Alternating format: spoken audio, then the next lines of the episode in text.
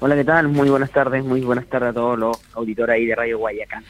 Reunión extraordinaria para que la gobernadora esta tarde, ella y su equipo de trabajo, den a conocer tres cosas. Plan de trabajo de inversión del gobierno regional para enfrentar la crisis hídrica en sectores urbanos y rurales. Exposición de los estudios para proyectos de inversión que garanticen consumo de agua potable y atribuciones y mecanismos que tiene el GORE, el gobierno regional, para garantizar la pronta ejecución de proyectos que garanticen el consumo de agua. ¿Por qué hubo que llevar, llegar a esta instancia, consejero? ¿Por qué en todos estos meses nos ha presentado una estrategia clara de desarrollo hídrico y de eh, para poder enfrentar esta escasez que estamos viviendo como región? Sí, bueno, mira, quiero ser súper claro con, con, lo planteado. En, es, de los cores de Choapa, pero porque por ley tienen que estar de acuerdo cuatro cores en este caso de una sola provincia, o la provincia de Chiapas en su mayoría, para poder citar a una sesión extraordinaria o solicitar a la gobernadora una sesión extraordinaria. Pero esto es algo transversal, contamos el apoyo con, con todos los compañeros del Consejo Regional, unánime, con todos los colegas, fue unánime. Eh, ante esta incertidumbre, ahora, ¿por qué, por qué llegamos a, este, a esta presión o por qué ahora yo no lo sé porque antes, yo soy un core nuevo, yo llevo dos meses ahora ejerciendo el cargo y ante la preocupación de, que llevamos dos meses hablando de qué íbamos a hacer, si íbamos a hacer hora, si no, fuimos a conocer la experiencia con algunos colegas de la desaladora de Fagasta, que está funcionando del año 2000, 2003 en adelante, y con esa preocupación llegamos acá, pues, de, de ver nuestra zona, sobre todo, como decían ustedes, la zona del Choapa, el Limarí, que están eh, con problemas bastante graves. Contar una anécdota, ayer me encontré una muy mala anécdota, eh, ayer me encontré con un con una criancera y me comentaba que ya en algunos sectores no tienen ni agua ni siquiera para prepararle una mamadera a su bebé. Entonces, si somos indolentes de ese tipo de situaciones y seguimos estando eh, tranquilos, sobre todo en las grandes urbes, que uno abre la llave y sale agua, pero va a llegar un momento que esa agua potable no está garantizada y no tenemos ninguna inversión referente a ese tema. No hay ni siquiera una primera piedra. Voy a mencionar una desaladora como ejemplo porque yo no sé si es es la gran solución. Puede que sí, puede que no, pero eso es lo que necesitamos hoy día, que la gobernadora, en este caso, su equipo nos transparente hacia dónde vamos a avanzar en este en este plan hídrico que nos pueda garantizar el agua potable. Y en estos dos meses, consejero, la gobernadora, ustedes han tenido reuniones del CORE, ¿se lo han planteado? ¿Qué respuesta le ha dado ella? Sí, se han solicitado en este caso, por ejemplo, Javier los plan, Javier Vega ha solicitado los planes de inversión hídrica para la para la región, se han solicitado vía oficio, lo cual hasta el día de hoy no hemos tenido respuesta. Entonces, eh, tomamos la decisión, eh, vuelvo a insistir, yo no quiero estar tres, cuatro años sentado en el gobierno regional discutiendo si es una desaladora o no la solución, o si es una niebla, o si es una profundización de pozos sectores más, más alejados. Pero, ¿qué es? O sea, ¿hacia dónde vamos a trabajar? El gobierno regional a lo mejor no va a tener inversión y vamos a tener que hacer el levantamiento eh, al Estado, en este caso al delegado, eh, o, al, o al ministro de Obras Públicas, pero, pero hacia dónde trabajamos, hacia qué horizonte, ¿por qué? Porque vamos a enfrentarnos a un racionamiento de agua en unos meses más y vamos a vivir una crisis social nunca antes vista por el tema de la sequía y no estamos haciendo nada referente a eso.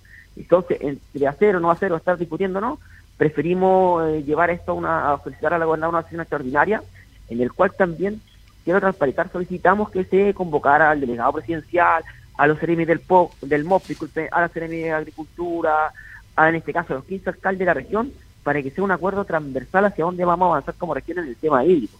Eh, lamentablemente a los alcaldes no se les convocó, eh, no sé si a los delegados, al delegado y a los CEREMI, pero por lo menos a los alcaldes no se convocó y ahí nosotros, eh, en un acto, llamemos así, de desesperación, como las sesiones son públicas, cualquiera puede ingresar y ver las sesiones, o cualquiera la puede observar en su casa por, por redes sociales, eh, invitamos nosotros como consejeros a los alcaldes que generalmente nos estamos comunicando y estamos conversando con ellos y van a van a existir hoy día unos alcaldes, van a estar presentes hoy día en, el consejo también para escuchar eh, las propuestas que eh, se le piden este, en estos tres puntos a la gobernadora respecto a la planificación que tenemos.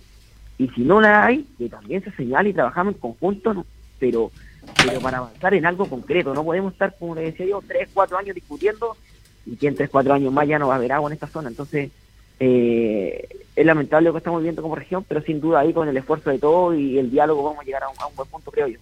Consejero, le saluda Diego de acá desde el estudio. Me imagino que un punto especial va a ser eh, esta solicitud y hacer presión, de cierta manera, que la, gobernadora pueda solicitar este 5% de, de recursos de emergencia, eh, entendiendo la situación actual de la región de Coquimbo y que aún no se ha solicitado.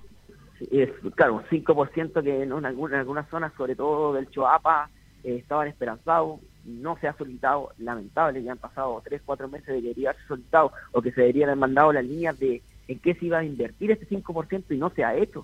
Yo ayer estuve en la mañana en, la comuna de ver eh, por temas circunstanciales, no lo tenía programado, pero me encontré con varios hacer una reunión allá eh, y inmediatamente, Core, acompáñenos, ¿qué, ¿qué pasa con el 5%? Y yo estoy súper claro, súper, no esperen ese 5% antes de dos meses, no va a llegar. Entonces, y son medidas esperadas, el 5% no va a ser suficiente, solamente son medidas de mitigación, pero de bajo impacto, porque, por ejemplo, el año pasado los financieros llegó al 5% en octubre, noviembre, y ya los animales se habían muerto. Entonces, eh, estamos llegando tarde, estamos llegando tarde como... Estamos llegando mal. En este caso, como gobierno regional, estamos llegando mal. Eh, como el Estado también quiero ser justo en este sentido, eh, si bien yo represento una opción política, pero esto es transversal, aquí ha habido error del el Estado es el gran deudor de todo esto. Por años el, gobierno anterior y el anterior y todos los anteriores no han sido precavidos en hacia dónde iba la escasez hídrica. Venimos hablando de escasez hídrica hace más de 15 años. Entonces, hoy día solamente con planes de mitigación, el otro día se nos comentaba algo del manejo de cuencas. ¿De qué cuencas si no tenemos agua? ¿Qué vamos a manejar? ¿Qué vamos a distribuir?